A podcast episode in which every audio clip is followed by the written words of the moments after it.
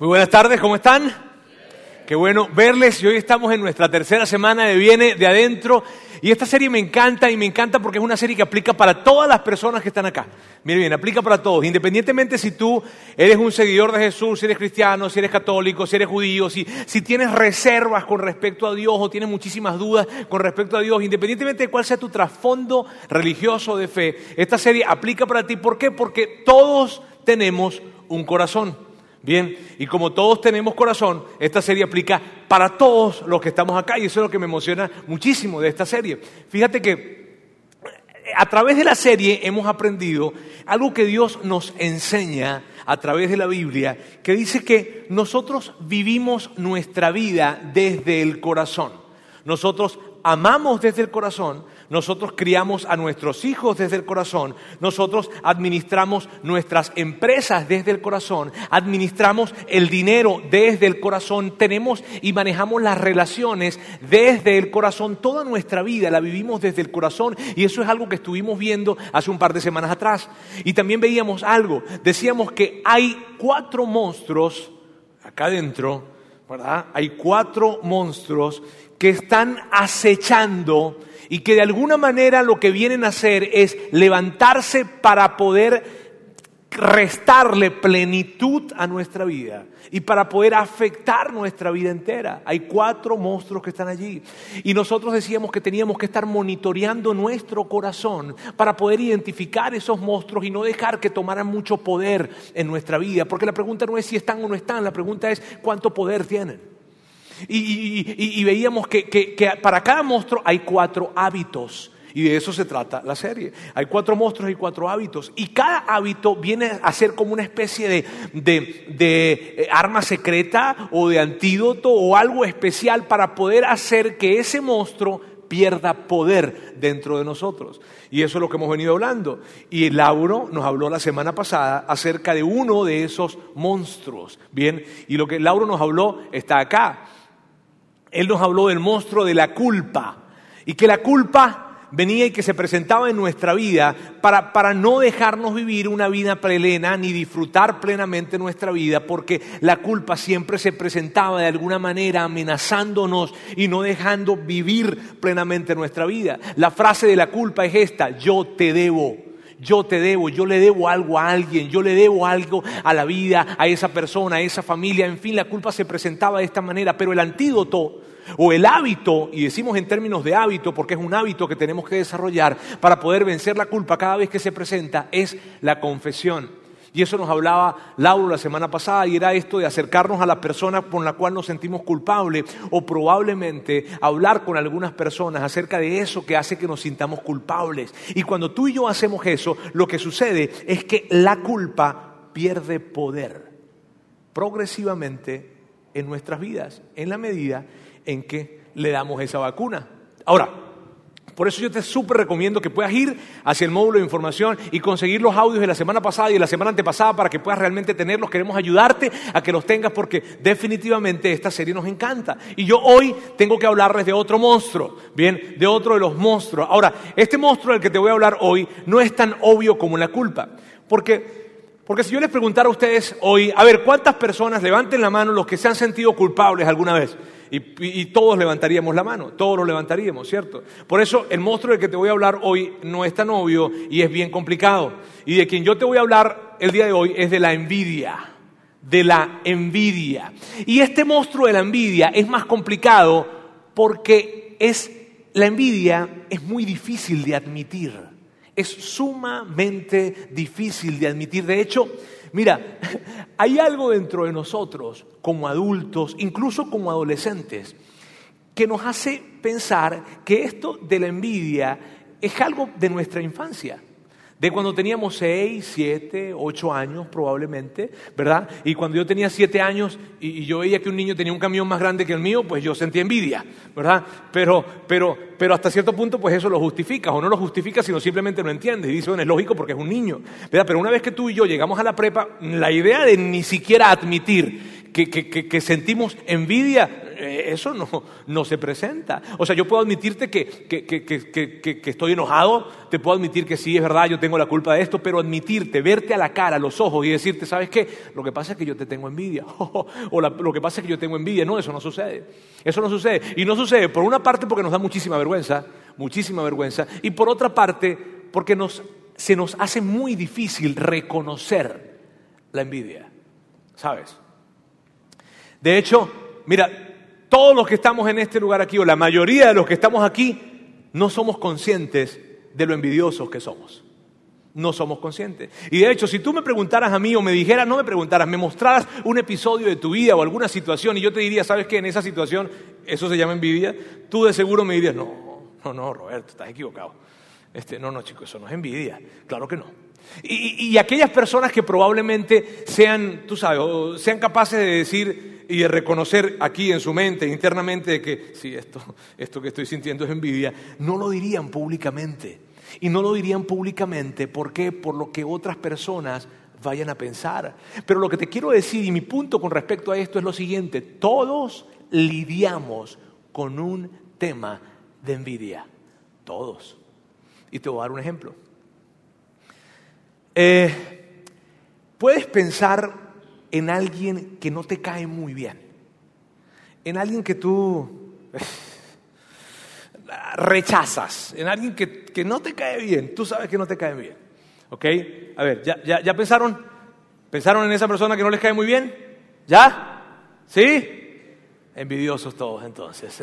no, no, no, miren bien. Ok, si tú, si tú le escarbas un poquitito a esa persona, si tú empiezas a indagar un poco en esta persona, vas a ver que él, ella o ellos te superan en algo en la vida. Te superan en algo. Ellos tienen algo que tú no tienes. Ellos tienen a alguien que tú no tienes. Ellos tienen o han logrado algo que tú no has logrado. Pero en algo te superan en, la parte física, en la parte material, en la parte relacional, emocional, espiritual, en, la destreza en algo, algo, algo ellos tienen que te superan en algo, en algo. Y tu respuesta emocional ante esa situación es esta, no me cae bien. Esa es tu respuesta emocional. Y mira bien, la respuesta emocional que tenemos es esta. No, no, no, esa persona no me cae bien. Es que es muy pesado. Uy, es tan orgulloso ese tipo. No, no, no, es que está engreído, presumida, esa es lo que es una presumida. Y, entonces nos escudamos en esto, pero en realidad, miren bien, en realidad lo que pasa es esto. Si tú escarbas un poquitito, si tú agarras y excavas un poco en esta situación, lo que vas a descubrir es que la razón por la cual esa persona no te cae bien es por la envidia. Y lo que hacemos, muchos de nosotros, es que terminamos alejándonos de esas personas. ¿Sabes? Entonces ya no nos frecuentamos mucho o, perdemos el acercamiento o, sencillamente nos alejamos de esas personas. No queremos ni saber ni escuchar de ellos. Y, esa es la respuesta que le damos. En otros casos, la respuesta que le damos tiene que ver con la forma en cómo nos expresamos de ellos. Es que no me cae bien. Uy, no, no me cae bien. Y es que esa mujer, pero esa mujer es tan, tan flaca, flaca, así flaca que no. Uy, flaca que parece una vara de pullar loco. Esa mujer, no, no, no. No tiene nada de grasa, nada, nada. Flaca y si son los hombres, tú sabes, ¿no? Ven a ese tipo que está así, ah, se está inyectando. ¿Quién sabe qué cosa se está inyectando ese tipo? Pero no, no, no, no, no. O vemos, le vemos la bolsa y le dicen, hmm, esa bolsa, ¿con qué le combinará esa bolsa? Caja fuerte le dicen, porque no tiene combinación. Este, no le combina con nada, eso no le combina. O, vemos el carro, el carro que se compró y, wow, ese carro, no. ¿Quién sabe de dónde habrá sacado la, plata para comprar ese carro? Sí, a mí me contaron que tiene, que tiene un negocio que le dicen la lavandería. Este, ¿Quién sabe de dónde sacó ese, ese carro? Y, empezamos, ¿no? Y empezamos a, comentar y a decir cosas. A ver, no, no, ah, claro, con un papá así. Cualquiera tiene un carro así, claro. Con, un papá así, no. Cualquiera tiene esa casa, cualquiera. Así cualquiera puede tener todas las ventajas que tuvo. No, cualquiera. Así cualquiera tiene una casa, tiene un carro, en fin. Y lo que hacemos es que nos ponemos tan críticos Mira bien, nos ponemos tan críticos de esas personas, de lo que son y de lo que han logrado, y terminamos desvalorando y empezamos a, desvalorar lo que ellos han logrado, lo que ellos son, lo que ellos tienen, y lo empezamos a desvalorar. Y cuando alguien nos dice, oye, eso es envidia, no, chicos, eso no es envidia, lo que pasa es que yo soy un buen mayordomo, o sea, yo, yo, yo administro bien mi dinero. Eso yo no viviría ese tipo de vida. Y nos excusamos en esas cosas, pero realmente lo que sucede allí es que hay envidia. Y esas personas que nosotros envidiamos son el reflejo de algo que ellos son o que tienen que nosotros queremos ser o queremos tener. Y desafortunadamente tú y yo creemos que ellos son el problema. Y por eso muchísimas veces lo que hacemos es que decimos, me cae tan mal. Ah, es que es tan espiritual, el tan santurrón. O, o, es que me cae tan pesado, o es tan orgulloso. Entonces creemos que ellos son el problema. Pero realmente no son el problema. Y eso lo hacemos, creemos este asunto. El asunto es que ellos no es más que, que, tienen algo que nosotros no tenemos. Porque esa es la envidia. La envidia tiene que ver con algo interior, interior, que nosotros no tenemos. ¿Te descubres siendo una persona muy crítica? Cuidado. Esto, esto es interesante, ¿cierto? Ahora miren, miren, en muchos casos lo que hacemos es lo siguiente. En muchos casos lo que hacemos es que nos, nos, nos escondemos o enmascaramos este asunto con el tema de la justicia. Es que queremos ser justos y entonces decimos, es que no es justo. No es justo que ellos trabajen tan poco y que yo trabaje tanto y tenga mucho menos que ellos. No es justo, no es justo que yo ahora eh, me estoy portando bien y que yo hago las cosas bien y que ahora estoy yendo, hasta estoy yendo para la iglesia y esta gente y no es justo que yo le sirva a Dios o que yo tenga una vida en que quiero portarme bien y servirle a Dios. Y no es justo, no es justo, no es justo, pero realmente no es justicia lo que estamos buscando. No es justicia. Lo que estamos buscando es tener lo mismo que ellos o un poquitico más. Al menos un poquitico más. Porque mira, si fuera justicia, si realmente fuera justicia, nosotros haríamos esto. Miraríamos al que no tiene y diríamos, no es justo. No es justo que él no tenga y que yo sí tenga. Eso es justicia. Pero realmente no es justicia. ¿Sabes lo que es realmente? Lo que realmente es esto, es yo quiero más. Yo quiero más. Yo quiero ese carro. Yo quiero esa casa. Yo quiero ese cuerpo. Yo quiero, yo quiero esa talla. Yo quiero esa ropa. Yo quiero, yo quiero, yo quiero, yo quiero, yo quiero. Y, y, hemos llegado a creer, amigos, miren bien, hemos llegado a creer que si nosotros obtuviésemos eso que queremos, se va a solucionar. Y entonces lo que hacemos es que, y sucede, y puede que, mira, puede que tú tengas el matrimonio, ese matrimonio, puede que tengas, eh, que, tus hijos estudien en esa escuela, puede que tú tengas el carro, puede que tengas la casa, puede que tengas, que, tus hijos lleguen a ganarse el honor roll todos los meses en la escuela, puede, puede, puede, que, puede que llegues a tener todo eso. Y lo que va a pasar es esto, lo que va a pasar es lo siguiente, esa gente ya no te va a caer tan mal. Te va a empezar a caer bien inclusive. Pero habrá otro círculo que te empiece a caer mal. Porque eso no es algo que tú dejas allí, eso es algo que está adentro y que lo llevas contigo a cualquier relación a la que vayas. Esto es complicado. Y es complicado, ¿sabes por qué es complicado? Porque inconscientemente, inconscientemente nosotros llegamos a pensar que esas personas son el problema. Y lo hacemos inconscientemente. Ese grupo de personas, los atletas, los ricos, los que tienen más, los que logran más, los que se ven mejor, los que saben más que nosotros, creemos que ellos son el problema. Y, tal vez tú dices, no, Roberto, yo, yo, yo, yo, no, yo no creo eso, porque el tema de la envidia es complicado y es complicado porque no es fácil de aceptar y probablemente tú estás sentado diciendo, yo no soy así. Pero el asunto es que, no, mira, mira, eso nos impacta nos impacta y nosotros, nosotros creemos que ellos son el problema. Y puede que tú estés allí diciéndome, no, yo no he creído que ellos son el problema y te voy a demostrar, te lo voy a demostrar. ¿Cómo, ¿Cuál es una de las formas o de las maneras en que la gente envidiosa se siente mejor con lo que tiene o con lo que es?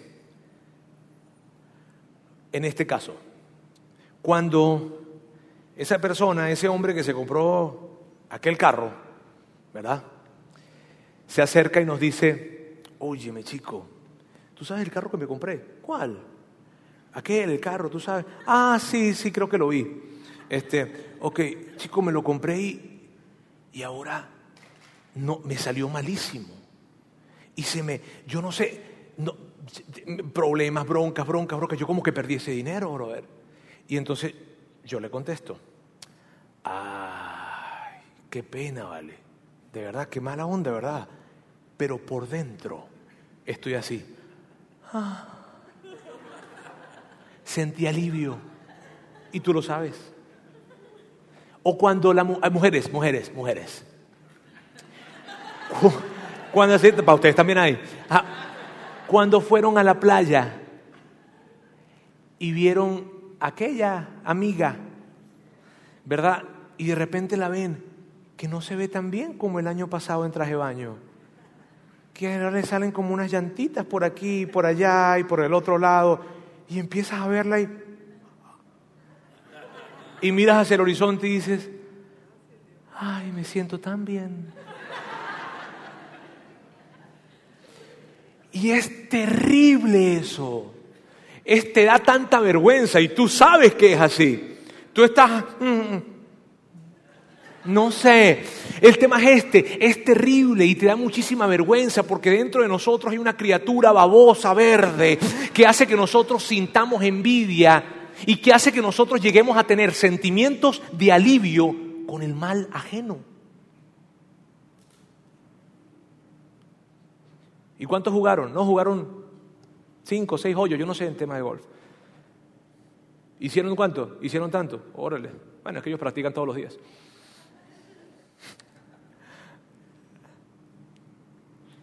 La envidia es esa criatura que está dentro de nosotros, verde, babosa, terrible, que hace que lleguemos a tener sentimientos de alivio cuando a alguien no le está yendo tan bien.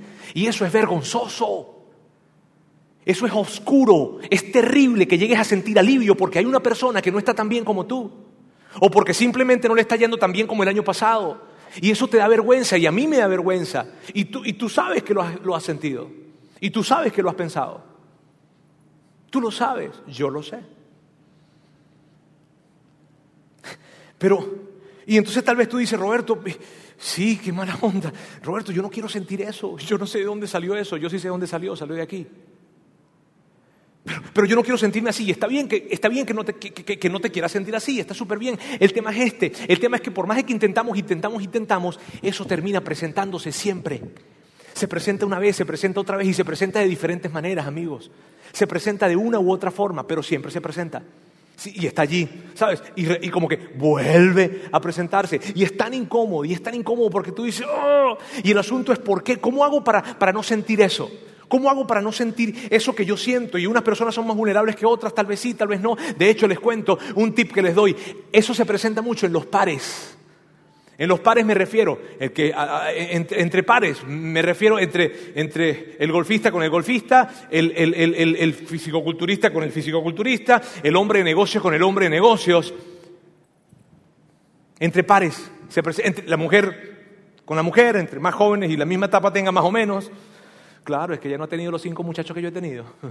Este, en fin, miren bien, eso se presenta. Y cuando se presenta, se presenta, se presenta, se presenta, pero tú y yo no lo identificamos como envidia. De hecho, se nos hace muy difícil identificarlo y tratamos de alguna manera de que esos sentimientos no se lleguen a presentar porque no nos sentimos bien, cuando sentimos alivio, cuando a alguien no le está yendo bien y estamos en una batalla, pero no logramos dejar de sentir eso. Y la razón por la que no dejamos de sentir eso es porque no hemos llegado al centro de ese asunto. Porque llegar al centro de ese asunto es sumamente difícil. De hecho, cuando yo les hable dentro de un momento del centro de ese asunto, ustedes van a decir, no, no, porque no es fácil. Y para, y para yo tener que llegar a esto, necesito utilizar una, una representación, una ilustración que sea sumamente práctica para poder para poder mostrarles cuál es el centro de este asunto. Y para eso quiero hacerles una pregunta. A ver, ¿cuántos de los que están acá conocen la marca Apple? ¿Cuántos conocen la marca Apple? A ver, ok. ¿Cuántos, cuántos quisieran tener un producto Apple? ¿Cuántos quisieran tener un producto Apple? Muy bien, yo quiero tres personas que vengan para acá, adelante que yo les voy a dar un producto Apple. Tres personas, rápidamente. A ver, esto no es ninguna, ninguna cosa, ninguna trampa ni nada. Tres personas, a ver, tres personas que quieran tenerlo. Aquí viene el primero, excelente, súbete por allá. Ok, viene otra persona, ok, la dos, ajá, falta uno, falta una solamente. Una sola persona, a ver, eso, aquí viene el valiente. Tres, cuatro, fuera de juego ya. Muy bien, tres, vénganse para acá. Muy bien. ¿Cuál es tu nombre? Mario. Mario, Mario, mucho gusto. ¿Tú? Marisa. Excelente. Va como lento mi compadre por acá. Está bien. Y aquí está. ¿Y tu nombre es? Chuy. Chuy, Marisa, Mario. Mario. Muy bien. Ustedes, los tres, yo les prometí un producto Apple, así que yo les voy a dar, perdón, perdón que les dé la espalda, está bien. Les voy a dar un producto Apple a cada uno, ¿está bien? Este es un iPod, un iPod Shuffle, ¿ok? Así que vamos a dárselo a mi amigo Mario. Muy bien, excelente.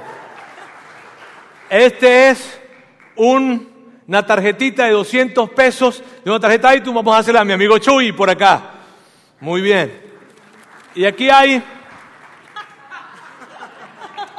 una manzana, ¿verdad? Que es un producto Apple. Ahora, miren bien, les voy a explicar qué está pasando aquí. ¿Está bien? Les voy a explicar qué está pasando. Mi amigo aquí está diciendo, yo soy tan bendecido, Dios gracias porque me bendices tanto en la vida. Mi amigo aquí está diciendo esta tarjeta, pero bueno, al menos no me tocó la manzana. Este, bien. Y mi amiga Marixa, ¿verdad? Está con su manzanita aquí, ¿verdad? Viendo al lado y viendo, vende el iPod, este, la tarjeta y dice, ¿qué onda? ¿Qué onda esta iglesia que tanto me gusta y qué hago yo aquí? ¿Verdad? Y está esa, esa situación allí. Ahora miren bien, ¿sería lógico que Marixa se enojara con Mario porque él tiene el iPod Shuffle y a ella no le, no le, no le tocó? ¿Sería lógico? ¿Sería lógico? ¿Y qué culpa tiene Mario de eso? Le, vuelvo a, le voy a volver a preguntar, ¿sería lógico que ella se enojara con él porque tiene el iPod Shuffle? ¿Es lógico? O sea, puede ser que pase, está bien, puede ser que pase, pero mi pregunta no es si puede ser que pase, mi pregunta es, ¿es lógico que ella se enoje con él? ¿Es lógico que Chuy se enoje con, como quería hacer ahorita, cambiarle la cosa allí, ¿verdad? Quería, este, ¿Es lógico que él se enoje con, Mario porque a él le entregaron la tarjetita y a él el shuffle? ¿Es lógico? Dígame, no es lógico. Si ellos tienen algún problema con las cosas que le dieron, ¿con quién es su problema? ¿Con quién? ¿Con quién se lo dio? ¿Y quién se lo dio? Yo. O sea que el problema lo tienen conmigo, ¿cierto? Eso sí es lógico, ¿verdad? Muy bien. Gracias, amigos. Pueden tomar su lugar, llévense ya. Y por favor, aplauso para ellos. Te la puedes comer, sí. Eh, y aplausos y oraciones para Marixa, para que ella no guarde nada en su corazón conmigo, por favor. Ahora miren bien. Todo esto es para qué? Amigos, todo esto es para decirles lo siguiente. Con la envidia, el problema con respecto a la envidia es, y cuando yo te lo voy a decir ahorita, tú vas a decir, no, yo nunca he creído eso. Porque es que el tema es que no es fácil de llegar al fondo.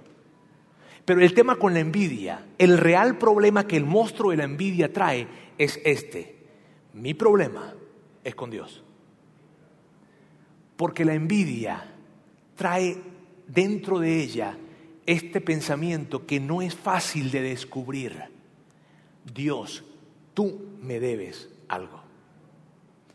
Tú me debes un mejor cuerpo, tú me debes una mejor familia, tú me debes mejores riquezas o mayores riquezas, tú me, debes, tú me debes mayores oportunidades en las que yo hubiese podido tomarlas y llegar más lejos y más rápido o más alto de donde yo hoy en día he llegado. Dios, tú me debes, porque si tú hubieses querido, me lo hubieses dado.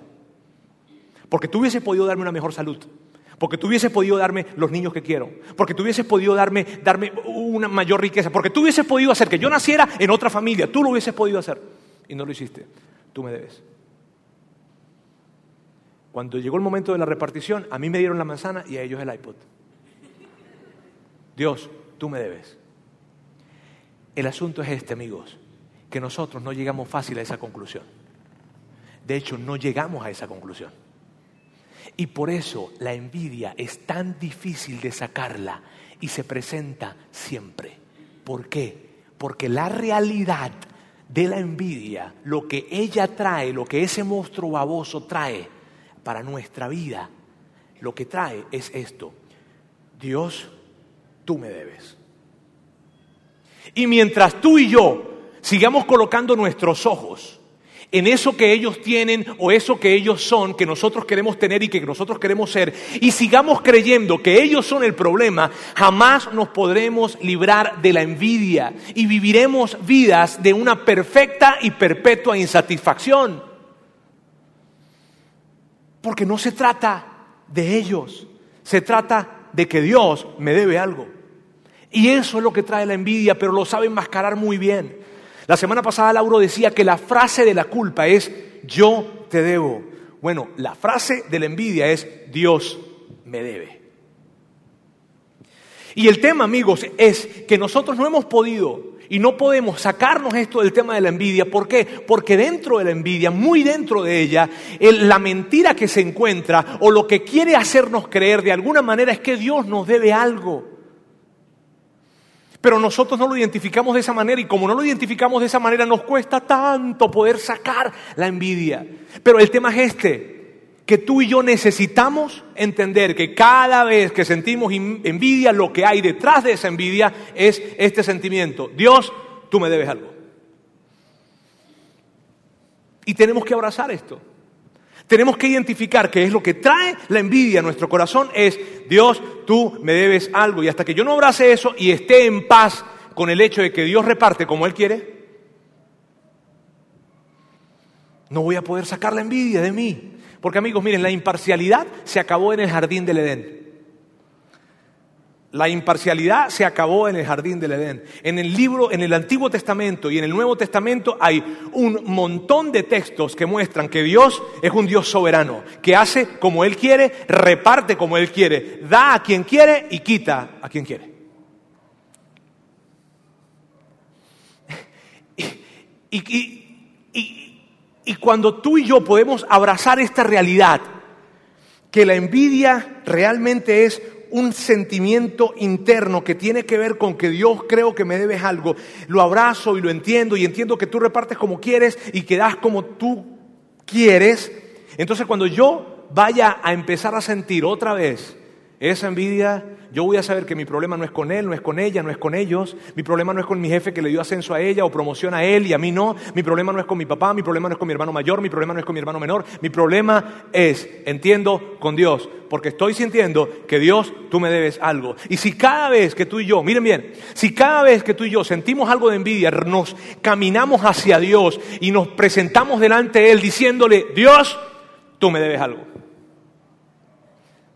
Y tal vez tú digas, órale Roberto, ¿y podemos tener esas conversaciones con Dios? Claro que sí, porque eso es hablarle con la verdad a Dios y Dios opera en la verdad. Y cuando tú caminas de frente a Dios y le dices, Dios, ¿sabes? Lo que creo, o lo que pasa, es que yo creo que tú me debes algo. Tú me debes una mejor familia, tú me debes esto, tú me debes esto, tú me debes esto. Yo te quiero explicar algo a ti que es increíble. Cuando tú te acercas a Dios y le dices, Dios, estoy sintiendo esto en mi corazón porque yo creo que tú me debes algo, inmediatamente esa conversación va a hacer que algo pase dentro de ti y que empiece a perder fuerza. Y que ese poder de la envidia que se está levantando y está haciendo que experimentes cosas, Dios va a tomar esa conversación y la va a usar para limpiar tu corazón. Dios va a tomar esa conversación y la va a usar para limpiar tu corazón. Cuando tú te acercas a Dios y le dices, pero Roberto, yo puedo realmente tener esas conversaciones con Dios, te lo aseguro. Dios está esperando que las tengas. Que tú puedas decirle, hey Dios, ¿sabes? Yo creo que tú me debes algo y cuando le dices eso, yo creo que tú me debes haber nacido en una mejor familia, yo creo que tú me debes más riqueza, yo creo que tú me debes, yo creo que tú me debes, yo creo que tú me debes, y empiezas a platicar con él, de inmediato, te lo puedo asegurar, algo empieza a pasar dentro de ti, en donde la envidia se empieza a debilitar y te vas dando cuenta que lo que estás sintiendo es una locura. Mira, si por lo contrario tú no decides abrazar esta verdad, si por lo contrario tú, tú, tú, tú, no quieres caminar frente a Dios para decirle, Dios, la verdad yo nunca había sabido, nunca había eh, ni siquiera imaginado que esto de que, de que, lo que yo siento tiene que ver con, con, con, con que tú me debes algo, si tú no, no, no quieres abrazar eso, lo que va a pasar es que la envidia va a seguir creciendo dentro de ti y eventualmente va a llegar para devorar todas las relaciones que tienes. Y tus relaciones más importantes van a ser devoradas por la envidia, porque eso es lo que hace la envidia. ¿Y por qué estoy tan seguro de eso? Porque Dios, cuando Dios nos invita a seguir a Jesús, cuando la invitación de seguir a Jesús tiene implícito uno de los principales mandamientos, si no el principal mandamiento, uno de los principales mandamientos tiene que ver con relacionarnos con las personas, con tener buenas relaciones. Y, Pablo lo escribe. Yo, voy a colocar ese texto en un momento en pantalla y de seguro cuando tú veas ese texto tú vas a decir, sí, yo, yo, yo sé cuál es ese texto. Yo, yo conozco cuál es ese texto. Porque a lo mejor lo has escuchado en algunas bodas. ¿Está bien? Y este es el texto que quiero que veas. Dice, el amor es paciente, es bondadoso, el amor no es envidioso. O sea, Pablo está diciendo, mira, no es posible que en un corazón haya amor y envidia. No es, lo que quiere decir que el amor no es envidioso, perdón, esto es lo que quiere decir, que no es posible desarrollar relaciones sanas y saludables con la envidia presente. No es posible. Eso es lo que está diciendo Pablo. Muchas personas pueden creer que este texto se hizo nada más en un contexto de relación romántica, pero nada que ver. Ese texto no se escribió en un contexto de relación romántica, se escribió en un contexto de relaciones. Y luego continúa Pablo y dice, ni jactancioso ni orgulloso, no se comporta con rudeza, no es egoísta, no se enoja fácilmente, no guarda rencor. El amor no se deleita en la maldad. Y miren esto, ¿recuerdan el señor que se compró el carro que, le salió malo? Sí.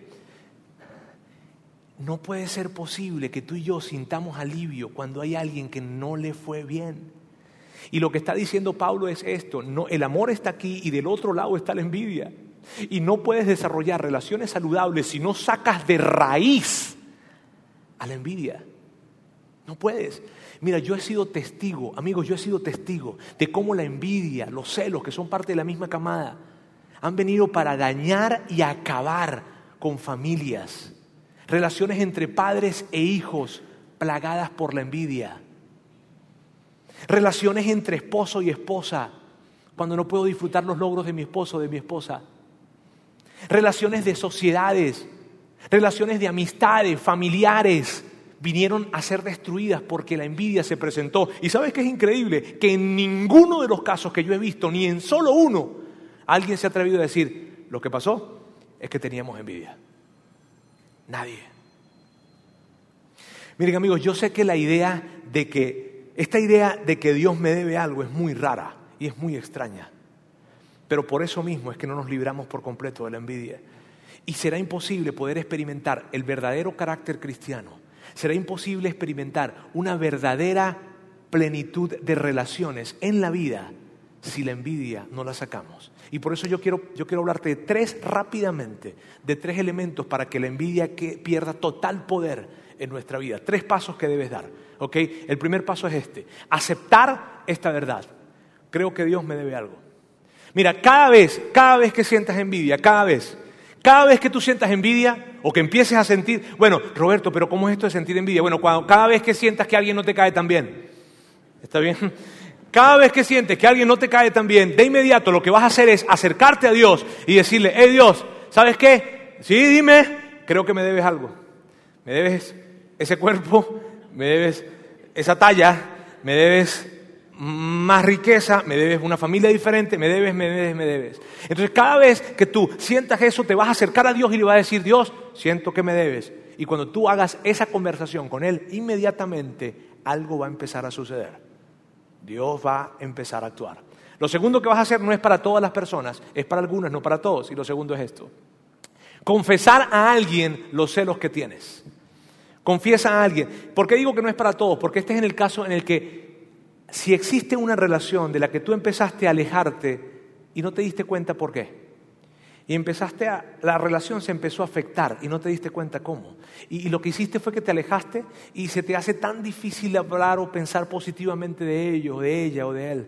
Y, al contrario, se vienen cosas negativas muy fácil a tu boca. Y, si acaso esa relación realmente se fracturó o se lesionó a tal punto de que ya no, no tienen contacto, yo te diría, confiesa. ¿Confiesa a quién? Confiesa, empieza por confesarle probablemente a tu esposo o tu esposa y decirle, ¿sabes qué? Lo que me pasó con él o con ella fue que yo tengo que reconocer que siento y sentí envidia. Y probablemente, si es necesario, confiésale a ellos también y pídeles perdón. No es para todos, es para algunos. Y, y la tercera que te voy a decir es el hábito, el arma secreta para poder desarmar por completo la envidia. ¿Cuál es? Esta, y me encanta. Celebrar los logros de las personas de las que tienes envidia y hazlo de una manera pública. Celébralo y hazlo de una manera pública. ¡Qué padre lo del iPod Shuffle! ¡Qué padre! Miren bien, y entonces tú de repente ves y dices, qué bien que te queda ese vestido, te queda increíble. Oh, qué carro tan bonito, chicos, ese es el carro de mis sueños. Me encanta ese carro. Óyeme, qué idea tan buena. Y tal vez tú digas, Roberto, pero no estoy siendo honesto. No estoy siendo honesto con respecto a eso. Ey, si estás siendo honesto. ¿Acaso, acaso el carro no te gusta? ¿Acaso no le queda bien el vestido? ¿Acaso no fue una buena idea? Lo que pasa es que tú estás diciendo cosas que la envidia antes no te dejaba decir. Pero cuando tú las dices, ¿sabes lo que pasa cuando tú las dices? Lo que pasa es lo siguiente. Cuando tú las dices, lo que pasa es esto. Lo que pasa es que tú agarras y le dices, envidia. Mírame bien. No te voy a dejar controlar mi vida. No te voy a dejar controlar mis relaciones. No te voy a dejar controlar lo que yo piense ni lo que yo diga. No. Y como no te voy a dejar controlar, voy a celebrarle todo lo que yo veo en ellos que tienen, que me encanta, se lo voy a celebrar. Y a ti te voy a aplastar y no te voy a permitir que tengas dominio ni en mi vida ni en mis relaciones. Eso es lo que sucede cuando celebramos públicamente y cuando celebramos a otros. Mira, tiene tanta fuerza y tanto poder el celebrarle a todas aquellas personas que tengan el mínimo potencial de despertar envidia dentro de ti. Oh. Mire, les voy a contar algo. Yo, y miren cómo voy a empezar este, este, esto, esto. Yo no me considero una persona envidiosa. ¿Y quién? Ok, mire, si ustedes, si ustedes en algún momento quieren hablar de sus envidias, esta es una buena forma de empezarla, ¿está bien? No, mira, yo no me considero una persona envidiosa. Este, ahora, y luego lo que hacen es que dan un ejemplo de sus vidas, pero hace muchos años, así, como que dé la sensación de que eso ya lo superé. ok, mire, este, hace 15 años, les voy a contar, yo formaba parte de un equipo pastoral dentro, en una iglesia que tenía como unas 2.500 personas aproximadamente, estaba el pastor principal y estaba yo como pastor apoyándole a él.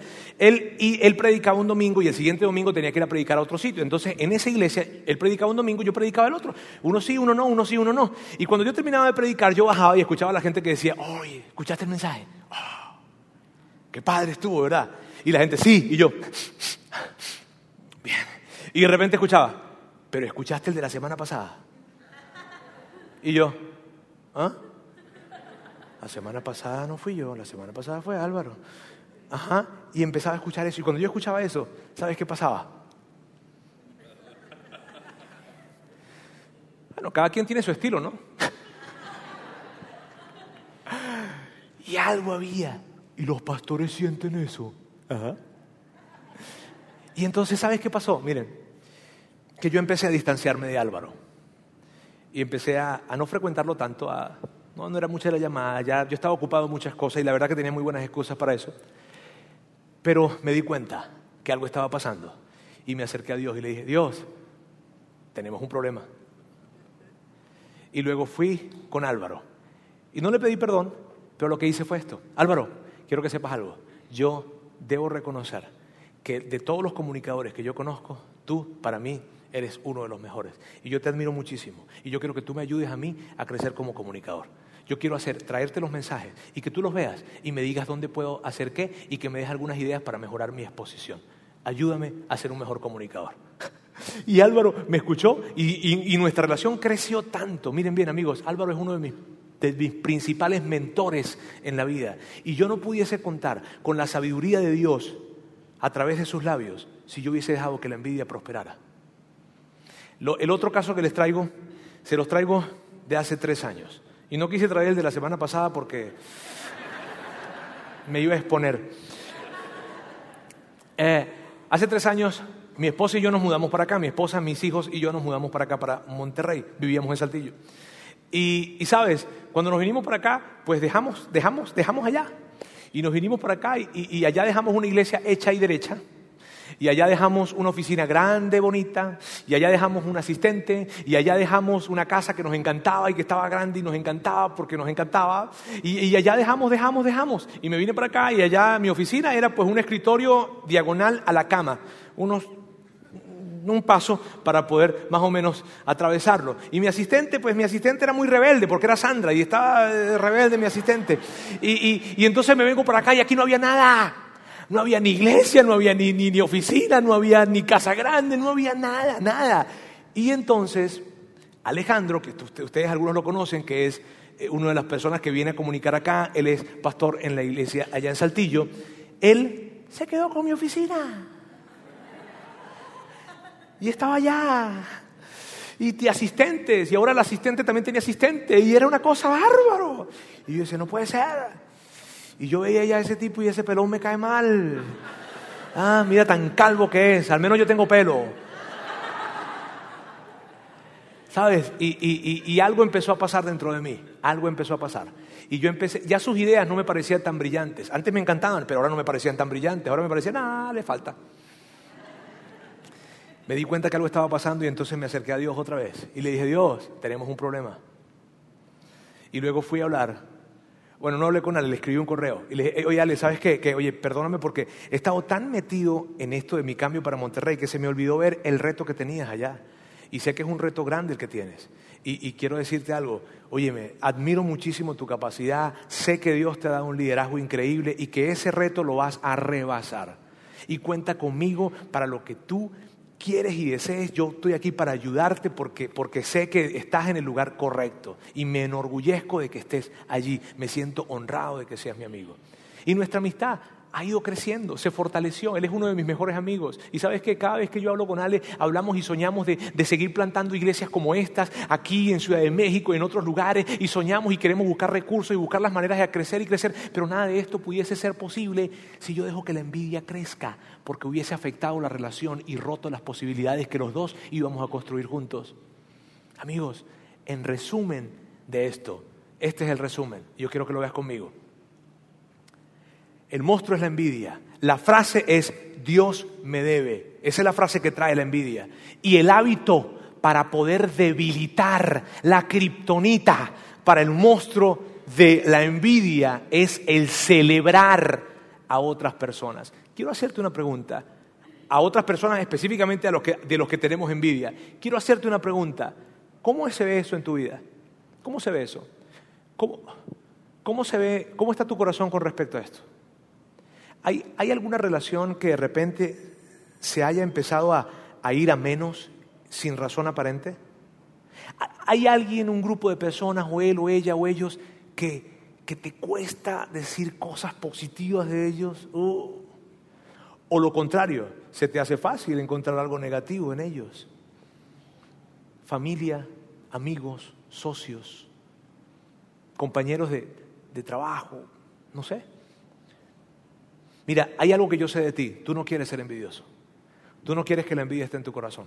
Porque cuando la envidia está allí y dejamos que crezca, va a devorar todas tus relaciones. Así es que te quiero recordar cuáles son esos tres elementos y los voy a colocar acá en pantalla rápidamente. Aceptar esta verdad, creo que Dios me debe algo. Cada vez que tenga esto en mi corazón voy a ir a Dios a decirle, creo que me debes algo. Dos, confesar en el caso de que sea necesario a alguien los celos o la envidia que tienes. Y tres, celebra los logros de las personas de las que tienes envidia y hazlo de forma pública, porque tú y yo estamos comprometidos en no dejar que la envidia se levante en nuestros corazones para venir a robarnos todas las cosas que Dios tiene con nosotros. Así que amigos, ese monstruo baboso y verde que se levanta adentro, tú y yo lo vamos a aniquilar celebrándole a todas las personas, inclusive aquella que tenga el mínimo potencial de hacer que nosotros no nos caiga tan bien o que tengamos algún tipo de envidia. ¿Está bien? Para poder vivir esa vida que Dios diseñó para ti y para mí. Permíteme orar. Dios, quiero darte gracias en esta tarde. Gracias porque porque tú diseñaste algo para nosotros. Tú diseñaste un tipo de vida en el que podamos disfrutar la vida y podamos disfrutar nuestras relaciones y nunca haya la necesidad de estar encontrando algo malo que hablar en otras personas. Gracias Dios porque ese es el diseño que tú tienes con nosotros. Y gracias porque nos ayudas a entender que una de las cosas por las cuales nos cuesta en muchas ocasiones relacionarnos con alguien, con algunas personas, tiene que ver con un tema de envidia. Algo envidiamos, pero gracias. Gracias porque hoy nos ayudas a entender el centro del asunto y también nos ayudas o nos entregas una herramienta para aniquilar el poder de la envidia dentro de nosotros. Te amamos en el nombre de Jesús. Amén.